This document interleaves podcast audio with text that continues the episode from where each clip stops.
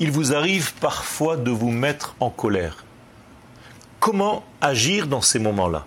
Bien, la colère, selon nos sages, devrait être en réalité juste une expression superficielle. Pourquoi?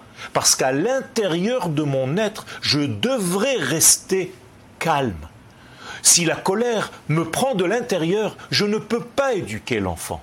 Ce n'est plus de la colère, ce n'est plus de l'éducation, c'est du dressage. Or, la Torah nous enseigne que la colère est quelque chose de négatif. Et donc c'est une puissance, effectivement, mais je dois la transformer en quelque chose de constructif.